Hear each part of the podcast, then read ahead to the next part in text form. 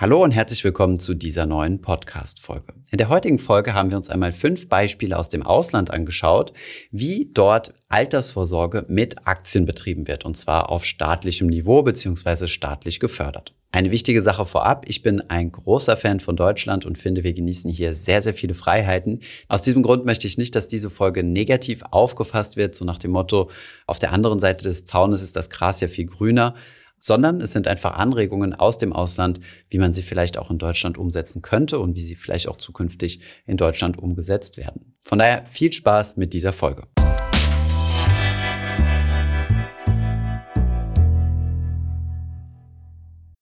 Bevor es weitergeht mit der Folge, noch ein kurzer Werbeeinspieler. Und zwar möchte ich euch den Sponsor der heutigen Folge vorstellen und das ist Weltsparen. Aktuell verzeichnen wir im Tages- als auch im Festgeld hohe Zinsen. Tagesgeld eignet sich beispielsweise für den Notgroschen sinnvoll aufzubewahren und Festgeld eignet sich, um mittelfristig hohe Zinsen zu sichern. Das Angebot der Zinsplattform Weltsparen umfasst viele Angebote von Tages- und Festgeldern europäischer Banken mit einer EU-weiten Einlagensicherung.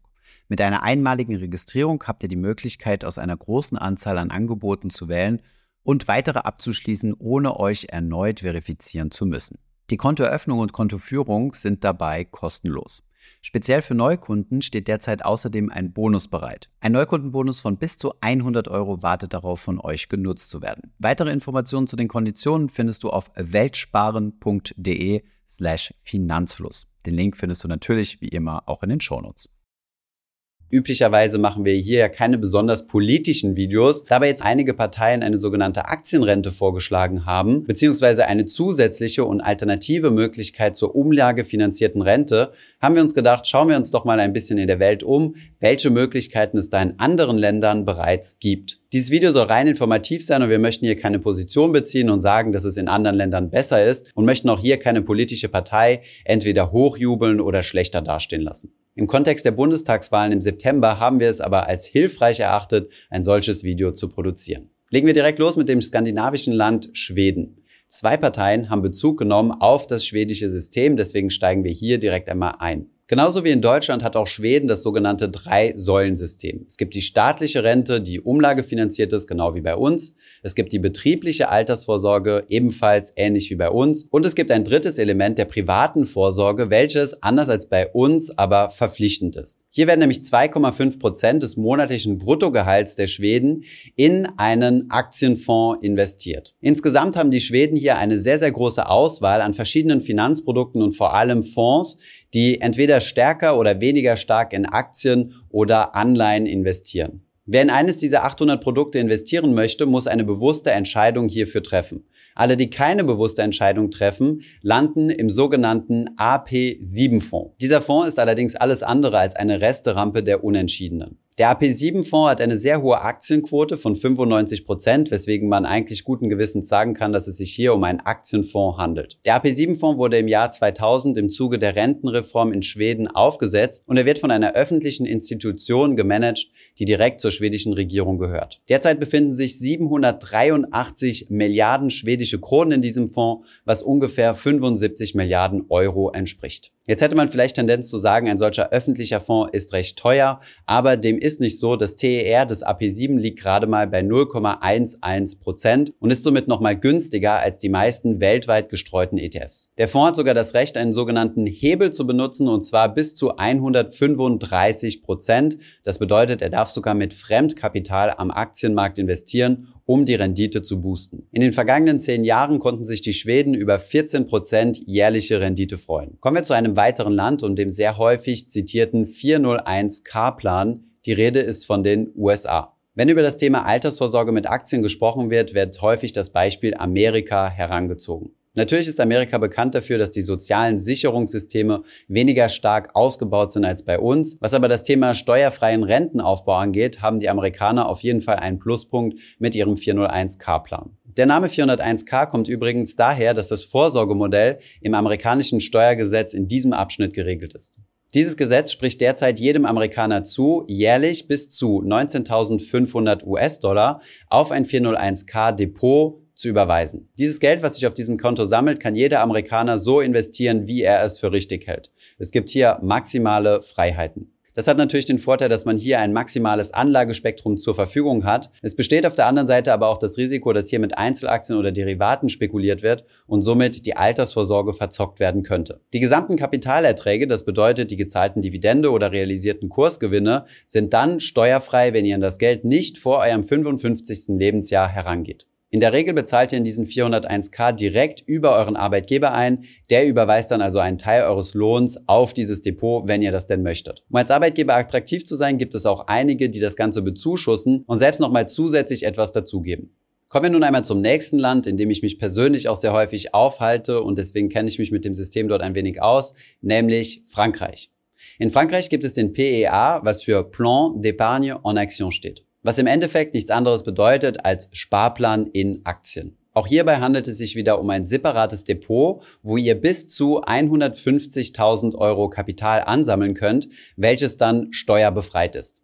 Komplett ohne Abzüge könnt ihr eure Kapitalerträge allerdings nicht einkassieren, denn es fallen in Frankreich noch 17,2 Prozent Sozialbeiträge an. Bei diesen 150.000 Euro gibt es eine kleine Beschränkung, wie das Geld investiert werden kann. Es darf nämlich nur in französische oder europäische Aktien oder Aktienfonds investiert werden.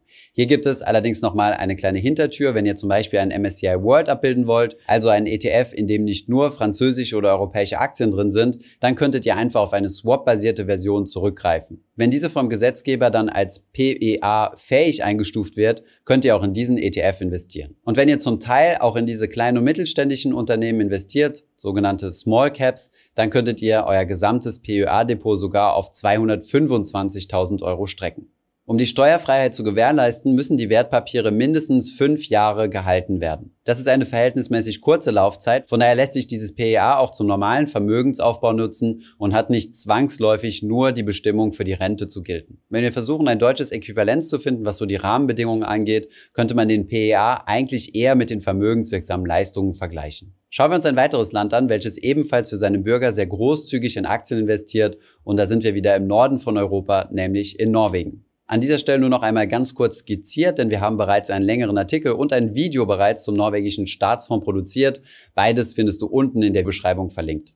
Der norwegische Staatsfonds ist besonders für seine Öleinnahmen bekannt, denn diese werden in diesem Staatsfonds zugunsten der norwegischen Bevölkerung angelegt. Aber, und dieser Teil des Fonds ist sogar noch älter, auch Sozialbeiträge werden in diesem Fonds investiert. In den Staatsfonds fließt allerdings nur ein sehr kleiner Teil der Renten, denn der größte Teil ist wie bei uns in Deutschland auch umlagefinanziert. Das bedeutet, die jungen, derzeit Berufstätigen finanzieren die aktuellen Rentner. Arbeitnehmerinnen und Arbeitnehmer haben die Option, zwei Prozent ihres Bruttogehalts zusätzlich in diesen Fonds zu investieren, um damit ihre Rente aufzustocken. Das waren jetzt mal so die Länder, auf die sehr häufig Bezug genommen wird, wenn man von Aktienrenten oder kapitalgedeckten Rentensystemen spricht. Es gibt aber noch viele weitere Länder, die nationale Pensionsfonds haben, die am Kapitalmarkt investieren und nicht 100 Prozent umlagefinanziert sind. Ein Beispiel ist hier zum Beispiel England, denn in England fällt die gesetzliche Rente sehr gering aus, weswegen es besonders wichtig ist, selbst vorzusorgen. Die Engländer machen das besonders stark über ihren Arbeitgeber, also eine Art Art betriebliche Altersvorsorge. Jeder Arbeitnehmer wird automatisch in das sogenannte Nest eingeschrieben. Der Nest ist ein National Employment Saving Trust,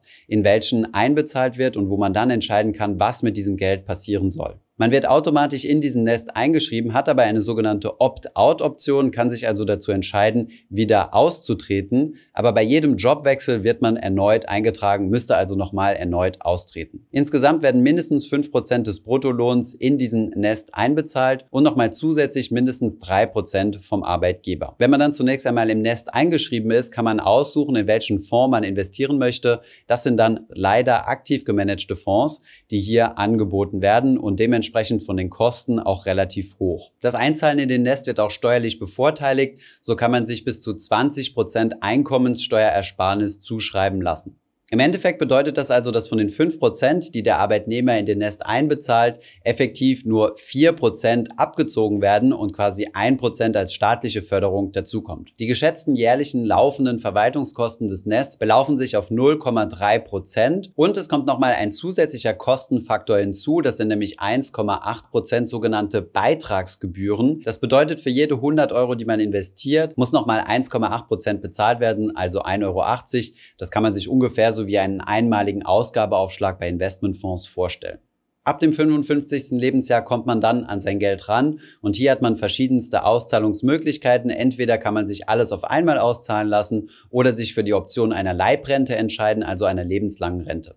Wenn jemand anfängt, in ein Nest zu investieren, ist am Anfang die Investition relativ risikoarm und die Aktienquote wird dann sukzessive nach und nach Jahr für Jahr hochgefahren bis zu einem Maximum von 65 Prozent. Zehn Jahre vor erwartetem Renteneintritt nimmt dann der Aktienanteil wieder ab und sinkt sukzessive auf 20 Prozent. Das waren mal einige Beispiele, wie in anderen Ländern das Thema Rente mit Unterstützung zumindest des Kapitalmarkts gelöst wird. Ähnliches hat man bei uns ja mit der Riester- und Rürup-Rente versucht. Das hat allerdings weniger gut funktioniert, denn es gibt eine sogenannte Beitragsgarantie. Diese Beitragsgarantie besagt, dass das Geld plus die Zulagen, die eingezahlt werden in einen Riester-Vertrag, zum Ablauf des Vertrages, also wenn die Person in Rente geht, garantiert zur Verfügung stehen muss. Deswegen können Anbieter von Riester-Produkte kein besonders hohes Risiko eingehen und somit nur einen sehr, sehr, sehr geringen Teil in Aktien investieren. Aus diesem Grund finde ich es gut, dass einige politische Parteien vorschlagen, die Riester-Rente durch eine intelligentere Lösung zu ersetzen. Ich hoffe, euch hat dieses Video gefallen. Wenn ja, gebt uns gerne einen Daumen hoch. Welches ist euer Lieblingskonzept? Welches würdet ihr gerne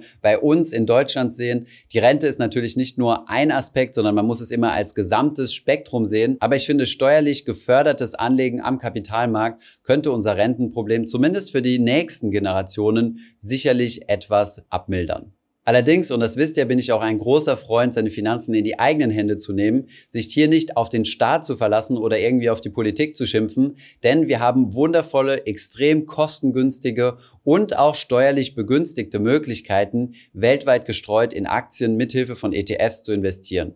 Denn die Erträge, die ihr mit diesen ETF-Aktienfonds erzielt, sind zunächst einmal 30 Prozent steuerfrei und die anderen 70 Prozent der Erträge, die versteuert ihr mit der Kapitalertragssteuer, was bei den meisten Menschen weniger als die Einkommenssteuer ist. Und selbst wenn eure Einkommenssteuer unter der Kapitalertragssteuer von rund 25 Prozent liegt, könnt ihr euren Einkommenssteuersatz geltend machen. Das bedeutet, auch bei uns ist das Anlegen am Kapitalmarkt, wer weltweit streut und diversifiziert, bereits staatlich gefördert. Ich hoffe, diese Podcast-Folge hat dir gefallen. Wenn ja, dann zöger doch nicht in deinem Umfeld über diesen Podcast zu sprechen, bei Freunden und Bekannten. Ich denke, es gibt auch in deinem Umfeld viele Menschen, die sich für das Thema finanzielle Bildung interessieren oder interessieren sollten. Wenn du auf iTunes bist, würden wir uns auch freuen, wenn du uns eine positive Bewertung dalässt. Das hilft uns, den Podcast noch einfacher auffindbar zu machen. Alle wichtigen Links und Verweise findest du wie immer in den Show Notes zu diesem Podcast. Vielen Dank fürs Zuhören und bis zum nächsten Mal.